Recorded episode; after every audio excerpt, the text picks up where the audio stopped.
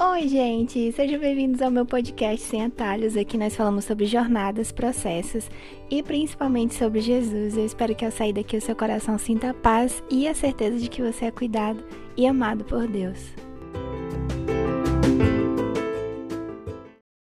Eu sempre venho muito feliz gravar esse podcast porque, sério, eu gosto demais de conversar com vocês. Eu gosto muito de saber o que, que vocês acharam. Vocês sempre me chamam lá no Instagram pra gente conversar, pra falar o que, que acharam do episódio. E essa semana eu pedi que vocês dessem sugestões de temas para que nós conversássemos aqui no podcast. E uma de vocês conversou comigo sobre traumas, sobre passado, feridas que estão abertas. E é disso que eu quero conversar com vocês. Sobre essas coisas que aparecem na nossa vida sobre essas feridas que muitas vezes não cicatrizaram e como isso causa dor e nos impede de viver. Então vamos lá para mais um episódio, episódio número 8 do nosso podcast. Eu confesso a vocês que esse é de longe o assunto mais difícil que eu já falei aqui, porque eu sei que para você, assim como para mim, é complicado lembrar de coisas ruins, ainda mais quando elas nos acompanham por tantos anos, e parece que por conta dessas coisas a gente não consegue ir para frente, né? E eu confesso a vocês também que a última semana tem sido de batalhas muito grandes, principalmente no campo espiritual. Desde que eu decidi falar desse tema, tem sido muito difícil. Não sei se você percebeu, mas eu tô rouca. Do nada me deu uma rouquidão. Eu tô com um litro de água aqui do lado. Porque esse podcast vai sair, esse episódio vai sair. E eu tenho certeza que se temos uma luta no campo espiritual, nós já estamos do lado que vence, certo? Então vai sair esse episódio sobre feridas abertas, sobre traumas. Bom, a palavra trauma ela tem uma origem interessante que eu até então não sabia. Em grego, a palavra trauma significa ferida. E se nós pararmos para analisar, ela pode ser interpretada como uma ferida forte o suficiente para mudar a vida inteira de uma pessoa. No episódio de hoje, eu vou dividir com vocês sobre um personagem que tocou profundamente meu coração. Mas antes de falar dele, eu vou contar um pouco da história por trás de tudo que aconteceu. Tudo começa quando Davi, um dos personagens mais conhecidos da Bíblia, é escolhido por Deus para se tornar o rei de Israel. Ele ficaria no lugar de Saul. Saul, o atual rei de Israel, semeou escolhas muito ruins e colheu as consequências de cada uma dessas escolhas, porque além de ele praticar coisas muito cruéis, ele invejava o fato de Davi ser o seu sucessor, ser aquele escolhido por Deus para comandar Israel. Só que o mais interessante disso tudo é que nasceu uma linda amizade entre o filho de Saul, que se chamava Jonatas, e Davi, o seu maior inimigo. A aliança que os dois construíram foi tão profunda que eles prometeram, caso um dos dois morresse, cuidar da família do outro. Infelizmente, Jonatas morreu durante uma batalha e ele deixou apenas um filho. E esse filho tem um nome complicado, mas você vai sair daqui, desse podcast sabendo do nome do filho de Jonatas, que era Mefibosete. E é aqui que o nosso podcast de fato começa. Mefibosete tinha apenas 5 anos quando a notícia que o seu pai havia morrido se espalhou, e por conta do medo e desespero que ele também fosse morto, a babá colocou ele nos braços e saiu correndo para fugir. Mas enquanto ela fugia, ela tropeça, cai, derruba Mefibosete, e por conta dessa queda, ele machuca suas pernas e se torna manco. Agora, o nosso personagem, ele cresce marcado por conta de que era aleijado e não podia trabalhar. Ele também não tinha direito à herança de Jonatas, o seu pai, e nem do seu avô Saul, porque eles foram mortos na guerra. Ele vivia como um refugiado. Ele era ferido, humilhado e traumatizado pelo passado. Mefibosete cresceu pagando diariamente o preço da culpa que nem era dele. Ele tinha um trauma físico que lembrava ele todos os dias de quem ele era.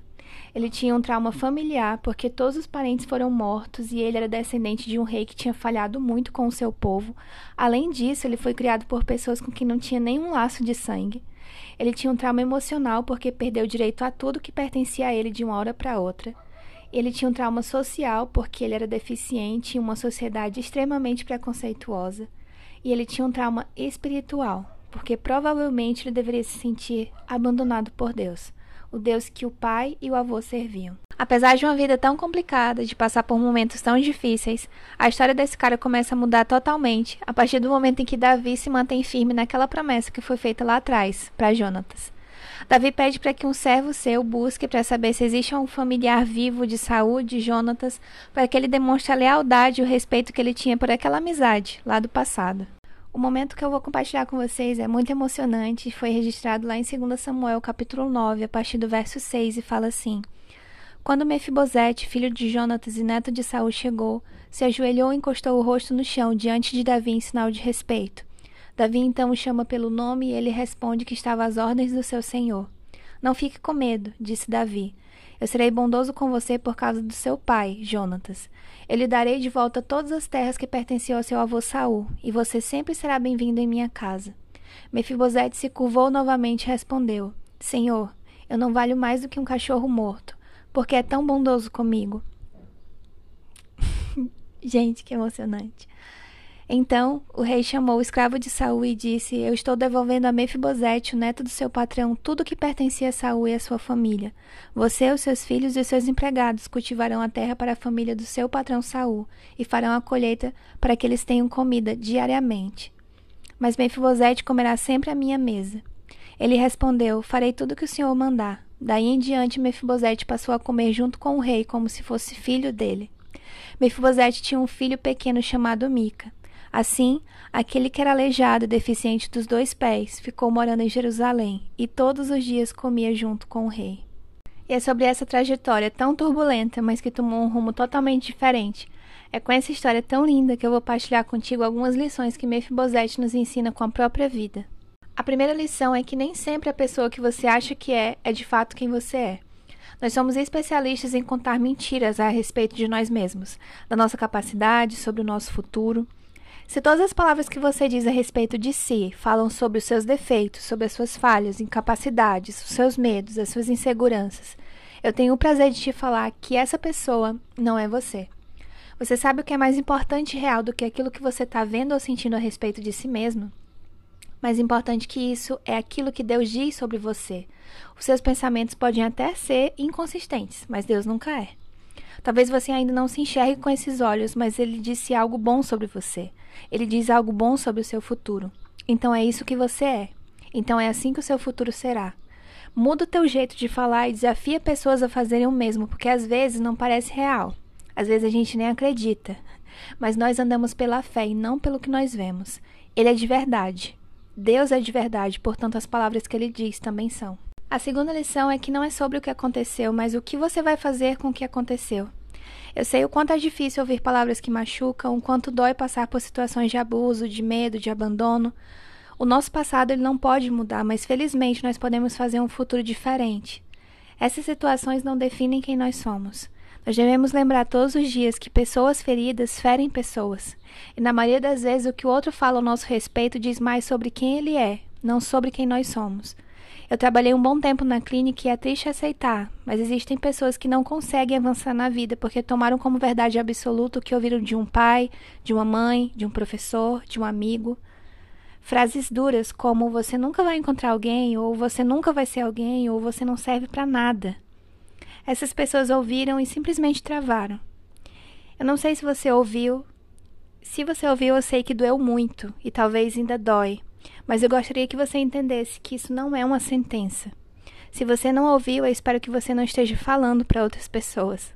Porque pessoas são destruídas pouco a pouco quando nós despejamos as nossas frustrações em forma de palavras na vida delas. E eu gostaria que você repreendesse isso e lembrasse da primeira lição, que Deus nos vê de forma genuína. A terceira lição é que feridas precisam ser tratadas para que possam sarar. Eu comecei a fazer terapia em 2015 e eu iniciei por conta do curso, confesso. Afinal, eu precisava tratar em mim para depois cuidar no outro. E quando eu iniciei, eu percebi que existiam feridas abertas que eu nem lembrava. E constantemente nós falamos que, ah, isso passou, ah, não guardo mágoa, ah, não vou falar isso para ninguém.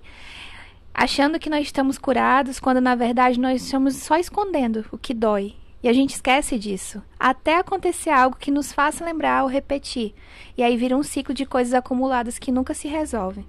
Mas Suzy, como que a gente resolve? Buscando ajuda, conversando com pessoas de confiança, fazendo terapia e principalmente encarando esse medo de frente com disposição para mudar. Vai doer? Vai doer. Mas depois que dói, sara. E depois que sara, você já não é mais escravo dessa situação. A quarta lição é que você não é mais aquela pessoa indefesa. Eu sei que existem traumas, medos, feridas que estão abertas, mas a gente costuma se achar pequeno demais para poder enfrentar isso e acaba esquecendo de tantas outras coisas que a gente já enfrentou, com coragem, com firmeza, com fé. E eu queria te perguntar: você tem lembranças ruins a respeito da sua infância? Você tem medo de que algo no passado se repita? Eu preciso lembrar você que você não parou no tempo. Você cresceu, amadureceu e aprendeu a se defender. Você pode recordar, mas quando isso acontece, é seu pensamento que volta para o passado, não você. A quinta e última lição é que é possível recomeçar de onde nós estamos. Eu enxergo o encontro de Mefibosete com Davi como algo tão simbólico, algo que representa o nosso encontro com Deus, sabe? Aquele que até então era excluído, agora é lembrado. Aquele que era abandonado, agora é reconhecido. Aquele que estava ferido por muitos e muitos anos, agora é curado e muda de vida. Porque a partir de agora ele teve um encontro com o rei. A partir daquele dia, ele foi convidado a sentar-se à mesa com o rei e se tornar família para aquele homem. Eu imagino Deus falando comigo e com você, dizendo: Filho, filha, você tem um nome. Ei, nenhuma das suas feridas te definem. Olha, filho, enxerga isso, filha. Olha o que eu tenho reservado para você. Todas as bênçãos que eu preparei para você farão com que você deixe no passado aquilo que feriu o seu coração. Ei, você, você é amado, você é amada. Você pode comer comigo à mesa, porque a partir de hoje, a partir de agora, você é minha família e nada mais importa.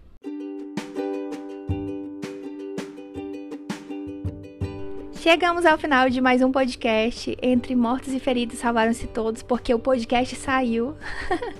Esse podcast é real, por mais que tenham existido dificuldades. Eu quero que você saia daqui lembrando do quanto você é amado por Deus e do quanto você pode recomeçar todos os dias. Se você ainda não me segue no Instagram, meu arroba é SuzyKelly, S-U-Z-E-Q-U-L-I. Me segue, compartilha comigo o que você achou desse podcast, compartilha com alguém que talvez esteja precisando. E eu te espero aqui terça que vem, no mesmo Talvez não no mesmo horário, mas sim no mesmo canal, para mais um podcast sem atalhos. Um beijo e uma boa semana abençoada e cheia da presença de Deus. Graça e paz. Tchau!